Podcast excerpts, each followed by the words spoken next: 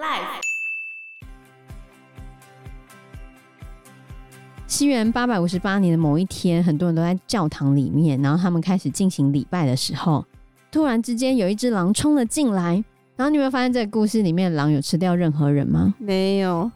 可到后面，却很多故事会提到说，有狼把人吃掉了，或者是狼在多少的时间内吃掉了哪些人。Hello，大家好，我是 Joe，我是方娜，我是 Anna。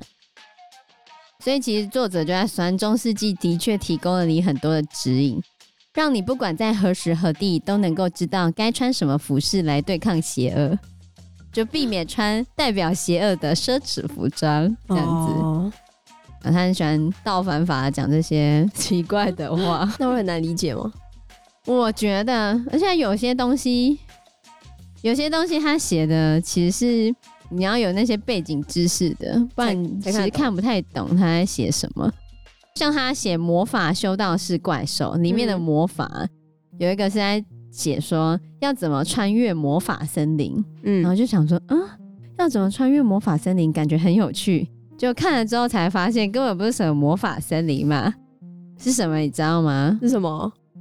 那个魔法森林指的就是机器森林，也不是机器森林，就是这个森林里面呢、你看到树都是金子、银子或者是铜制造的，里面的无花果呢是珠宝雕琢的，然后棕榈叶本身是真的棕榈叶，但是你会发现水花跟叶子一起从金色的树枝里面长出来，然后栖息在树上的那些鸟儿。其实由金子跟银子打造而成的，它会在阳光的照射之下闪闪发光啊！这就是一座机器人的森林啊！哈，他就在讲中古世纪的机器人森林，就是中世纪特殊的魔法森林啊！我记得有一个故事，我以前念过一个故事给我女儿，就在讲说有一个士兵，他退伍了之后，他就在流浪，然后有一次。他遇到一个老婆婆，那老婆婆就跟他说：“你以后要做什么？听说国王在找人，找出为什么公主们她们舞鞋都会跳破。”他就说：“也许我可以试着去找公主为什么舞鞋会跳破。”那个婆婆就跟他说：“这很简单啊，你晚上只要不要喝公主拿给你的葡萄酒就好了。”听了这个话，后来他就去国王那边说，他想要找到公主为什么舞鞋会跳破的原因。那前面已经好几个王子，或者是好几个挑战者，都因为找不到公主的舞鞋为什么跳破，然后就死掉了嘛，被处死哦。嗯。后来这一个退休士兵，他就是跟公主们晚上睡在同一个房间里面，晚上大公主就拿一杯葡萄酒给他喝，然后他就是偷偷假装喝，但其实是倒掉了。哦。但是他就是倒在那边假装睡着了，就开始打鼾。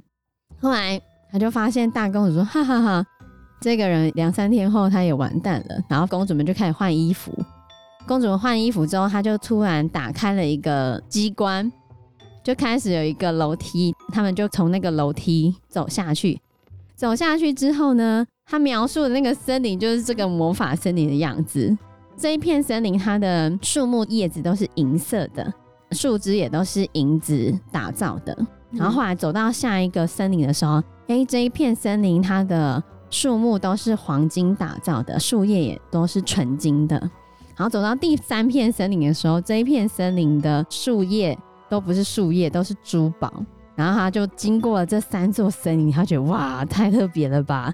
然后有很多个王子，他们划船来载这些公主到中间的湖泊里面去跳舞，公主们晚上都去那边跳舞，然后再回来。所以早上才会都把舞鞋跳破。那个退休士兵就跟踪公主们，跟踪了三天。我现在突然想到，这个魔法森林就跟这个长一样，对，就跟这个描述的东西是一样的。哦、那其实这个魔法森林是什么呢？其实这魔法森林是那个阿拔斯王朝哈里发穆克塔迪尔的王宫。阿拔斯王朝就是我们唐朝时候教过的大食帝国。嗯，我有印象。这些阿拉伯帝国他们非常厉害，会打造这些很精密的东西，然后他们就打造了这些机器人森林。黄金打造而成的树跟那些小鸟嗯等等的，变成了一座以当时中古世纪的人看到哇，怎么会长这个样子啊？那就是他们口中的魔法森林。原来是这样，这让我想到那个之前不是有一个童话故事，那个机器鸟会唱歌的那个。哦，夜莺啊，夜莺的故事。对啊，夜莺的故事也是，就是有一个国王，他本来很喜欢一只夜莺，然后他让小女孩带他去找到一只夜莺，后来就把那个夜莺带回家。国王非常喜欢那只夜莺，但后来有人进贡了一只机器的夜莺之后，国王就被那只机器做的夜莺给吸引了，他就再也不去听真正的夜莺唱歌了。可是后来那个机器的夜莺坏掉了，怎么办呢？国王觉得非常的难过，然后他找了很多工匠，把那个机器夜莺拆开来，重新装回去，然后修好了。可是修好之后呢，他只能再唱一次，就不会再唱了。对，国王就舍不得再用那个机器夜莺，后来他就难过的快要死了。然后以前的那一只真的夜莺才又飞过来看他，然后唱歌给国王听，这样子有情有义的故事。有没有听过这个故事？没有没有听过，这是安徒生童话哎、欸，哦，真的吗？一八四三年发表的夜莺，这么久哦，据说是安徒生正在单相思。丹麦的一个歌剧的歌手，他喜欢他，所以写了这个故事。因为那个歌手外号就是瑞典夜莺。哦，原来是这样。所以他其实就在讲那个中世纪的魔法森林啊。你过去的时候，你会发现那些棕榈树的叶子都闪耀着金光，因为都是金色的嘛。然后走得更深入，你会发现树木长了很多金银枝条，然后叶子竟然还会飘动。正常来说，明就没有风，为什么叶子会飘动？那其实也是他们设计的。然后充斥在空气中的那个鸟鸣声，其实也是机器的鸟，就是金银打造的机器的鸟，它会发出鸣叫的声音。可是我觉得他讲这个真的蛮扯的，中世纪可以有机器鸟，所以他有提到啊，这个是穆斯林打造的嘛，穆斯林非常的厉害。哦他们会趁着拜占庭过来的时候，然后展示给那些拜占庭的使者们看。然后他们后来就觉得说，为什么他们要等这些拜占庭的使者来的时候才给他们看呢？所以后来穆斯林的统治者们就养成了一个习惯，他们会把他们做的那些木头或者是金属的装置，就是他们打造出来的那些机器，当做礼物来送给西方的君主，因为他们。没看过，对，因为西方的君主是没看过的，嗯，所以这些穆斯林的王朝非常的厉害，他们很早就已经打造出很多自动机械了，然后他们就会送给西方的君主。早在那个拉丁西方世界发展出类似科技的五百年之前，他们就已经有水的咕咕钟了。到整点的时候，就会有相对数应的铜球会去敲击那个盆子，发出响亮的声音。然后也会有相同数量的骑马小人安静的出来再收回去。他们在西元八百零七年九世纪的时候就已经发展出这样子的精密机械。然后还有在一二三二年的时候，有一个叫阿尤布的苏丹也送给神圣罗马皇帝腓特烈二世一个时钟。这时钟里面包含了整个宇宙。白天的时间会由太阳的模型显示它的环形路径，晚上的时候也会用月亮。显示它的路径，这样子。嗯、就腓特烈的回礼，竟然是送他一只白熊跟一只孔雀。哦，那已经是腓特烈能给的最好的东西啊！时钟是人做的，那熊你做一只给我看啊！你看那个阿拉伯世界，早在很久之前就有发明出了这一些机器啊，或者是自动机械，嗯、然后所以这一些。对于那些中世纪的人们来讲，就是很像另类的魔法森林，哦，对不对？因为里面的东西都它会自己会动啊，竟然这样金光闪闪的。然后看这些金光闪闪的东西，也会出现在我们以前读的某一些童话故事里面。说到像这种发条机械，我觉得最厉害的还是现在瑞士做的那种机械表，他们要上发条的那种表，你知道吗？上发条的表，它表要转那个表冠上发条，这种表还有一个厉害之处，你如果戴着，然后你手有在挥动的话，它就不用那么快一直上发条，它可以储存你手在挥动的那个动能。我觉得蛮扯的，而且你还可以看到它齿轮在旋转的时候，它还可以带有像刚才 Anna 讲的那个星星、月亮这样转的，你所有想得到的东西，它都可以给你装上去，这样哇，很厉害。还有万年历啊，所以比较好的机械表，像。劳力士那种的，嗯，非常的昂贵。其实后面西欧国家也开始渐渐可以做出他们自己的自动机械装置，甚至到后面鄂图曼土耳其帝国结束了拜占庭帝国之后，原本他们有围攻维也纳，那个时候的德国人他们就会贿赂鄂图曼土耳其人，然后希望鄂图曼土耳其不要再去打他们。他们缴交的贡品有什么呢？其中有一部分就是自动机械装置。可是鄂图曼土耳其人，他们收下来之后，竟然都把这些自动机械装置解体，融化成金属，因为他们不知道这什么东西。嗯，鄂图曼人认为这个人造的自动机械篡夺了上帝的神奇力量，所以他觉得他们本身的存在就是一种亵渎上帝的存在，他们就会把它融掉。可土耳其人是信上帝的吗？土耳其人信的是阿拉，但是阿拉其实就是等于是基督教里面的上帝啊。对了，哦，真浪费。对，即便德国人还会派钟表匠随着那个自动机械去君士坦丁堡，想说我送这个贡品过去，我要让它好好的，结果他才发现送过去的东西全部都被他融掉，融回变成金属，真的很浪费。对啊，因为里面有魔法，他们看不懂。你这亵渎上帝，他为什么会自己动？比如说，你现在到中世纪，你送他一只机械表，手腕这样挥挥挥，他就发现，哎、欸，竟然会动，哎，魔法，神奇。所以这就是中世纪的魔法森林，其实就是在讲他们的自动机械。那我觉得里面还有比较有趣的主题呢，其实还有提到一些中古世纪传说，其实是有些不合理的地方。它的标题叫做“如何不被吃掉”。我觉得中古世纪常常会有很多的故事在讲到说，比如说西元八百五十八年的某一天，很多人都在教堂里面，然后他们开始进行礼拜的时候，明明就是很平凡的一天，可是突然之间有一只狼冲了进来。这只狼冲进来的时候，所有人四处逃窜，他先跑到男生那一边，然后大家都跑来跑去，再跑到女生那一边，一样大闹特闹。后来这只狼就跑出去，消失在森林里面。然后你有没有发现这个故事里面，狼有吃掉任何人吗？没有。对，狼并没有吃掉任何的人。可到后面，就很多故事会提到说，有狼把人吃掉了，或者是狼在多少的时间内吃掉了哪些人。比如说，在一四三八年的时候，有记录说有一只狼在巴黎的近郊杀了十四个人，所有的编年史都有这样子写到，就是狼杀了很多人。但事实上，中世纪数百年的人口成长已经压缩了这些狼群的生存空间，而且还有很多赏金猎人都会把狼捕捉下来，然后把狼皮剥下来。理论上，狼应该越来越少了，但为什么后面还会有这么多的狼呢？那这些人如果不是被狼杀的，这些人是怎么死的？被土匪攻击。我觉得这样比较合理。被人。所以其实是被人攻击吧，但是你不可以讲出来吗，所以推给谁最合理？狼，对，推给狼，所以才会有狼人呢、啊。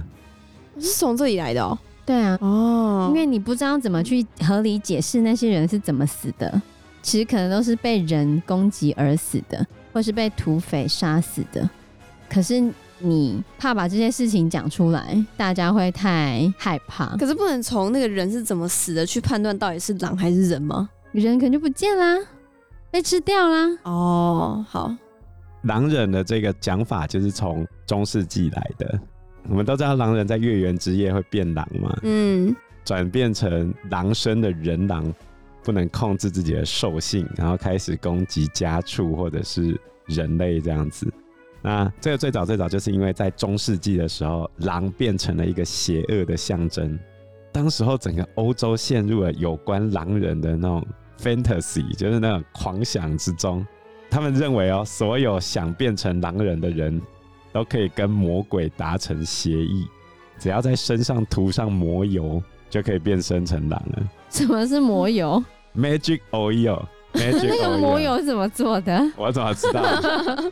就是传说吧。传说啊，所以根据民间传说，用乌头草可以驱逐狼人，或者是用加持过的银子弹，沾过圣水的银子弹。嗯，你如果打死狼人的话，狼人就不会回复。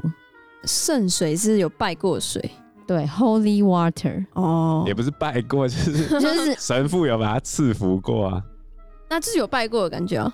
对，就是要在教堂里面赐福过的那个。你不要小看这个事情，他后来变成大恐慌啊，跟我们之前讲的教魂很像啊。啊，从中世纪开始的这个传说，到了十六世纪，已经遍布欧洲。最后惊动罗马教廷，开始官方调查。根据目前的记录啊，从十六到十七世纪中叶这段时间，欧洲认为自己有变狼能力的人约有三万例。这么多？所以他是指他心里的狼性会突然迸发，是吗？战狼外交？什么啦？最后的结论都是妄想者啊。哦，被发现最多是在法国，然后再来就是东欧的匈牙利、塞尔维亚、波西米亚这些地方。那文献中首次击杀狼人的记录是在路易十五的时候，在一七六四年七月一号，有第一个受害者出现。据说在三年之内有上百人被这个狼人干掉。后来路易十五呢，他拿六千镑出来悬赏，嗯、相当于现在差不多有快两千万，很多哎台币。然后最后派出五十六名精兵，前前后后两万个男生到当地去追捕。最扯的事情，嗯、当地的狼几乎被杀光。最后在一七六七年的六月十九日，三年过后的六月十九日。最后用神父所赐福的银弹把他给干掉了。哼，把谁？把狼人给干掉了。哪来的狼人？就没有狼人。他们花了三年的时间在追捕一个根本没有的东西，最后到底杀了谁啊？问题是杀掉他的这个猎人带着这头野兽去觐见路易十五。那个东西真的是就长像狼人吗？但是他拖过去的时候，这个尸体已经腐烂了。骗子，他竟然还可以拿到钱，太厉害了！他根本就是一个骗子啊！对啊，最后他被埋在凡尔赛宫的后院里面。他拖的那个东西，对对对对，太厉害，他他会骗人。你不能说东西，他是狼人，所以他拖过去的时候应该是变人啊。怎么可能？他说他是狼人啊！哦，哇，他到底是演了哪一出大戏，可以演成这样？你看，这是中古欧洲的歇斯底里，中古欧洲的教魂事件，其实他们是狼人。然后还有中古世纪也都会有很多食人族的传说，像这时候都会有很多传说，说什么你如果要去出海航行的话，可能会有暴风雨把你吹到比苏门答腊还要远的岛屿啊，那些岛屿上面是都会有食人族，然后你在那个岛屿上面，岛上的居民会把你吃掉。然后会把你的头骨当成战利品来展示。可是呢，其实是有一个十世纪的水手，他竟然还可以活着回来，还告诉你他获得自由的方法。他说呢，他到了斯里兰卡附近一个不知名的小岛，然后岛上有食人族，可这食人族的国王竟然亲自邀请他共进晚餐。不过他吃的前菜酱汁里面竟然看得到一块块的头、手跟脚，所以他觉得很害怕，吃不下东西。隔天，当他打算要落跑的时候，食人族国王就拿出了一条鱼，说：“哎、这是我们昨天吃的东西，是我们最上等的鱼哦。”他就松了一口气嘛，然后想说：“哦，还好他没有被吃掉。”他其实只是要酸这件事情。如果真的有食人族的话，怎么可能还会有人活着回来？跟你讲有食人族的故事，早就死了，不是吗？而且中世纪的时候还没有到大航海时代嘛。当时候其实很多人还是相信地球是平的。其实古希腊罗马时代已经知道地球是圆的，怎么知道的？看月食就知道，地球的影子不是会遮住月亮吗？嗯，就是圆的啊，嗯，所以地球一定是圆的。可是当时候还是有很多水手是相信地球是平的，他们就会幻想走太远会死掉，会坠落悬崖这样。但也有可能是，其实那些水手只是被另外的海盗给杀掉了，或者是他们彼此起内讧。你不能这样讲。现在 NBA 也有球员认为地球是平的啊。哈比如说二零一七年的时候，NBA 球星骑士队的厄文，他就说地球是平的，世界的真理就是这样运作的。他应该回到中古世纪，对，他是很虔诚吗？还是怎么样？他可以活得很快乐。他身体里面装着一个中世纪的灵魂，变太久了。不过他后来有跟他所有教科学的老师们道歉，所以后来搞懂其实是圆的，是吗？应该是这样吧。他在二零一七年的时候被访问的时候，他就说：“我觉得这不是阴谋论，地球是平的，地球是平的，地球是平的。”他也没有什么根据嘛？他说：“我们一生之中知道历史有很多的漏洞。嗯，我告诉你，有很多摆在我们面前的事情都是假的。”然后老 Brown James 说：“他说是就是吧。”这样都不读书。另外一个参加 NBA 选秀大会的新秀他说：“我们在谈及一些事情和自然的本质的时候，让我惊讶的是。”尽管我们已经发觉这个世界太多东西，但是我们对世界还是一无所知。以我的阴谋论来看，地球根本是一个幻觉。那你在讲些什么？对啊，他很适合回到中古世纪，那这些讲的东西他都会相信，哎，太厉害了。因为时间关系，我们这一集节目就到这边喽。有任何的建议，都可以在留言区告诉我们，或者是直接在 Facebook 或者是 IG 留言我们，我们都会回应你哦。喜欢我们节目的话，欢迎按赞、订阅、加分享。如果喜欢我们今天的内容的话，也欢迎赞助我们一杯咖啡的钱，让我们可以走得更长更久。谢谢大家，谢谢大家，拜拜，拜拜，拜拜。